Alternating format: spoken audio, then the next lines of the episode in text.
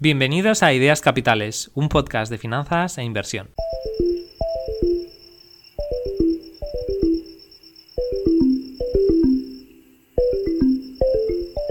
En el episodio de hoy vamos a hablar sobre ahorro e inversión. Específicamente vamos a hablar sobre un estudio realizado por la CNMV en relación a la educación financiera, el ahorro y la inversión en España.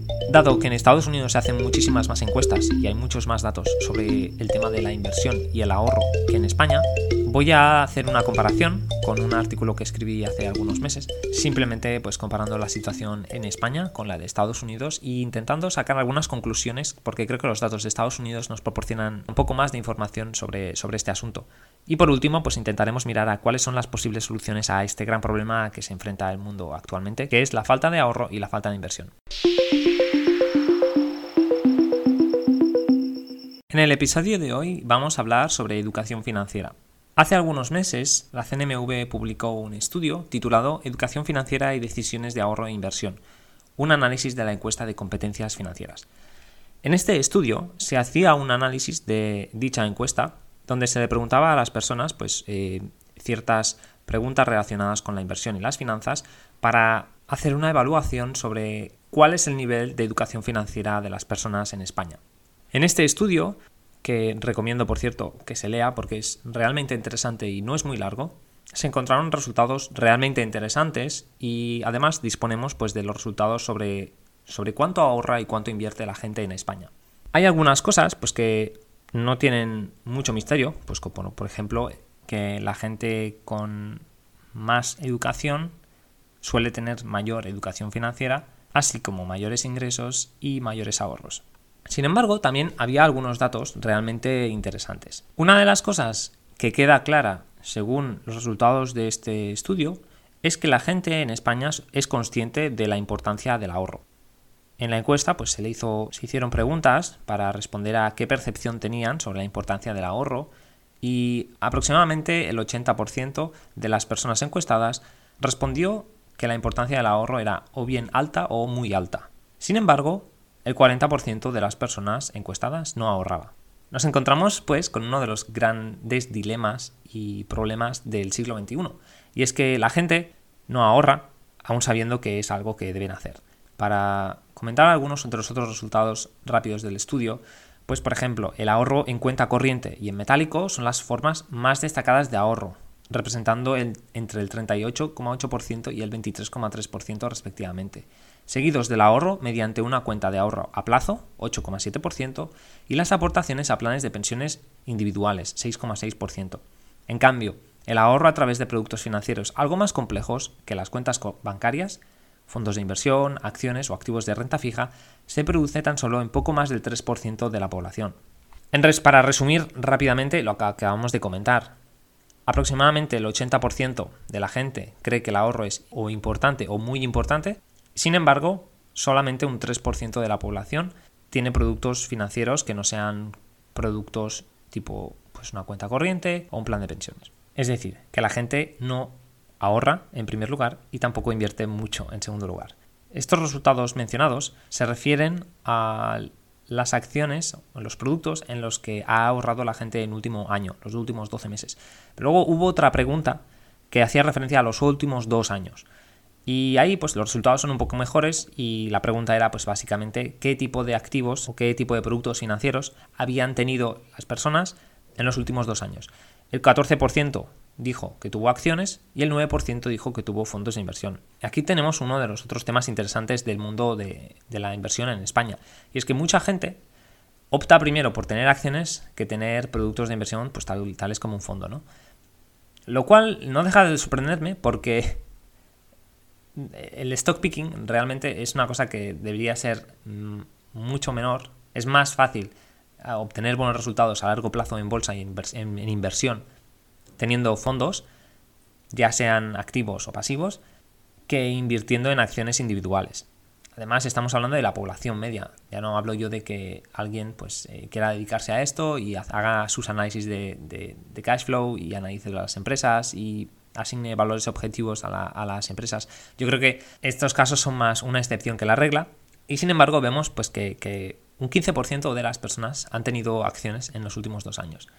Y esto yo creo que es por el tema de, de los productos que nos ofrecen, básicamente.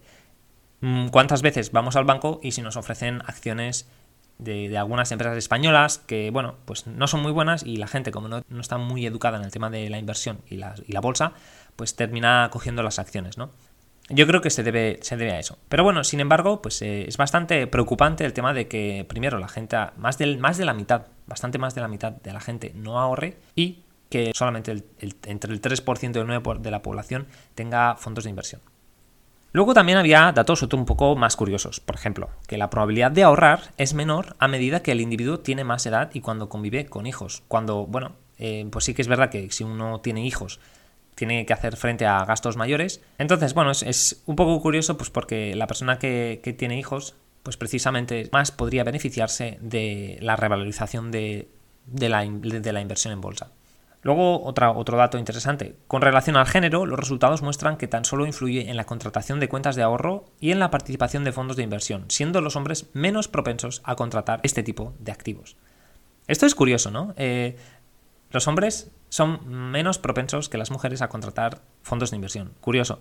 Ah, no sé si es por el tema de, de que a lo mejor el hombre se piensa que puede hacer stock picking eh, puede, puede, ser que, sea, que vayan por ahí los tiros, pero tampoco hay, tenemos, no tenemos datos suficientes en este estudio como para sacar muchísimas conclusiones. Otro dato. La convivencia con hijos también influye de forma negativa en la probabilidad de ser partícipe en un fondo de inversión. Los trabajadores autónomos parecen mostrar un interés especial por los planes de pensiones, al igual que por la renta variable. Mm, la gente que se hace autónoma, bueno, pues parece que, que son un segmento de la población algo distinto. Y por último, la convivencia en pareja, ser autónomo y ser jubilado influyen de forma positiva y significativa en el nivel de cultura financiera de la población. Con respecto a los instrumentos, tanto en la formación en áreas relacionadas con la economía y la empresa, como en la cantidad de libros en hogar de, las familias a los 10 años y el género masculino, influyen de forma positiva en la cultura financiera. Esto también es un poco curioso, ¿no? Porque acabamos de decir que los hombres son menos propensos a contratar fondos de inversión, pero sin embargo el género masculino influye de manera positiva en la cultura financiera. Es decir, que puede ser que la gente esté educada, pero que inviertan menos. ¿no? La verdad es que es un poco complejo y es un poco complicado de, analizar, sobre todo porque el, estudio tiene las limitaciones que tiene. Entonces, lo que voy a hacer a, continuación va a ser, voy a hacer una comparación con datos de Estados Unidos. ¿Por qué? Porque recientemente escribí un artículo en una página web que se llama Humble Dollar. El artículo se llama Stock Answer y como siempre, pues voy a dejar el enlace, el enlace de todas las cosas que se comentan en los podcasts, como, ya sabéis, están en las notas del podcast, en la descripción. Así que, ¿por qué voy a hacer el análisis de, con los datos de Estados Unidos? Primero, porque tengo el escrito hecho. Y segundo, porque en Estados Unidos hay muchas encuestas y hay muchos más datos y se lleva haciendo seguimiento de este tipo de cosas desde hace más tiempo. Entonces, creo que los análisis que podemos sacar, las conclusiones a las que podemos llegar de los datos de Estados Unidos yo creo que son en parte también válidas para la situación no solamente en, España, sino en, muchos sitios del mundo. Tampoco es una comparación 100% igual, es decir, no estamos comparando manzanas con manzanas, pero sí que estamos comparando dos frutas, ¿no? Estamos haciendo una comparación que es relativamente pues, eh, comparable, con unos datos que seguramente pues, eh, difieren bastante, pero que, que al final la gente tiene las mismas preocupaciones y cae en los mismos sesgos, ya sea en Estados Unidos como sea en España. Así que voy a hacer un poco un breve resumen de las cosas que encontré haciendo ese artículo. Y básicamente la pregunta a la que yo estaba intentando responder cuando me, cuando me puse a escribir ese artículo fue ¿por qué no ahorramos e invertimos suficiente? Entonces, en Estados Unidos la situación pues, es, es algo mejor que en España, bueno, de hecho es bastante mejor. Aproximadamente pues, una de cada dos personas posee acciones de empresas. Y aquí en España pues, ya estamos viendo que la inversión es una parte marginal y pues dependiendo de si son acciones o fondos de inversión, pero estamos tratando de cosas de entre el 3% y el 15% de la población. Según una encuesta de JP Morgan Chase, el 42% de las personas encuestadas dijo que no tenía suficiente dinero para invertir. Ese es el motivo principal por el cual la gente dice que no invierte, porque no, no tiene suficiente dinero. Pero vamos a ver que esto en realidad es engañoso, porque el 63% de las personas piensan que se necesitan al menos mil dólares para invertir, a pesar de que hay varias empresas financieras que no tienen mínimo, igual que en España. La gente, y este es uno de los mitos que comentamos en el, episodio del, otro día, los cinco mitos eh, sobre inversión y sobre bolsa. La gente se piensa que para invertir necesitas mucho dinero. A mí me han llegado a decir incluso que si no tienes al menos un millón de euros, que lo mejor que puedes hacer es invertir en ti mismo, pero no en bolsa, lo cual es una completa locura. Se puede empezar a invertir por cantidades realmente pequeñas, ya lo dijimos el otro día, pero para reiterarlo, desde 100, 50, 10 euros, no hay mínimos en muchos sitios y desde cantidades realmente pequeñas se puede empezar a invertir. Volvamos al, artículo. Otro motivo para el cual la gente no invierte es la falta de educación financiera, lo cual tiene sentido. El SP Ratings Services Global Financial Literacy Survey preguntó a la gente de todo el mundo sobre ideas como la diversificación, el interés compuesto y los costes de endeudarse. En esta encuesta se vio que solamente el 57% de los estadounidenses han pasado el test de educación financiera, pero esto se compara con un 49% para los españoles. Es decir, que en España hay menos cultura financiera de finanzas básicas que en Estados Unidos. Aún así, los resultados pues, son más o menos parecidos, tampoco es una diferencia enorme. Y aquí yo creo que, entra una pregunta clave, ¿no? Que es, ¿cómo podemos esperar que la gente invierta si no tienen las bases de finanzas personales? Cosas como la importancia del ahorro, el poder del interés compuesto, el peligro de la inflación y la deuda, o cómo invertir adecuadamente en bolsa. Cuanto mayor es la educación, mayor es la participación en el mercado bursátil.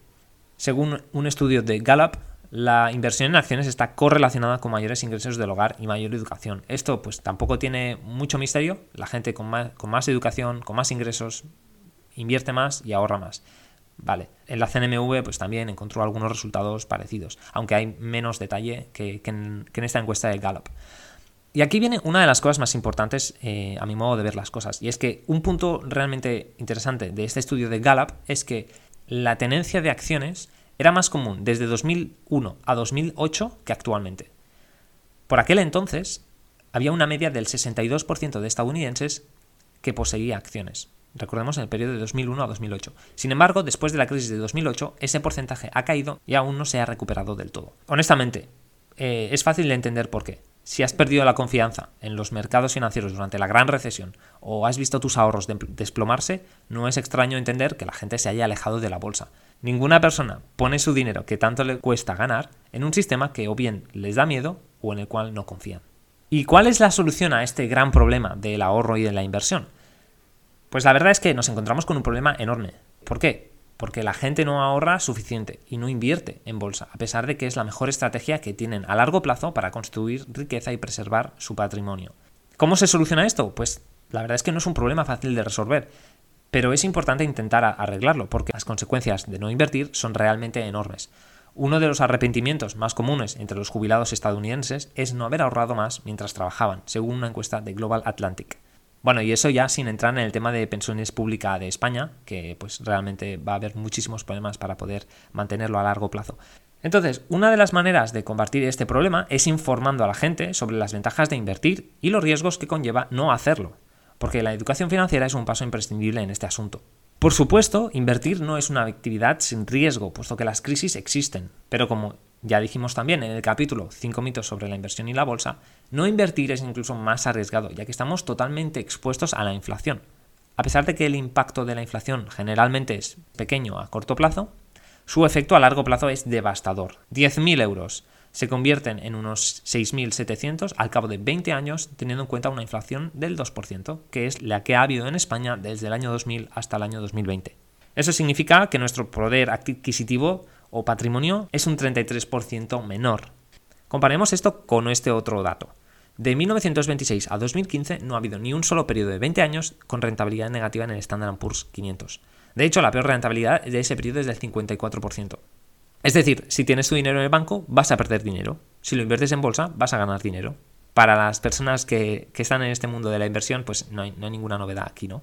Pero yo creo que lo, que lo que toca es hacer que esto sea una cosa más extendida y que se hable menos de Dogecoin y AMC, GameStop eh, y criptomonedas en las noticias y que se hable o se eduque a las personas sobre cómo invertir.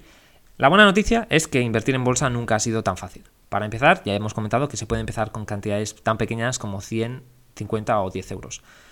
Quería hacer un pequeño comentario y es que me he puesto en contacto con la CNMV para intentar entrevistar a las autoras del estudio que han hecho, pero bueno, no ha sido posible tenerlas en el podcast, así que he intentado hacer este resumen yo mismo.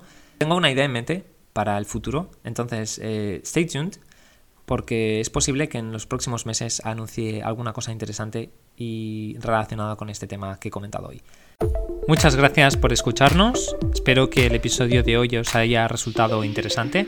Si es así, por favor, dadle like, compartidlo por las redes sociales y suscribíos al canal. Hasta la próxima.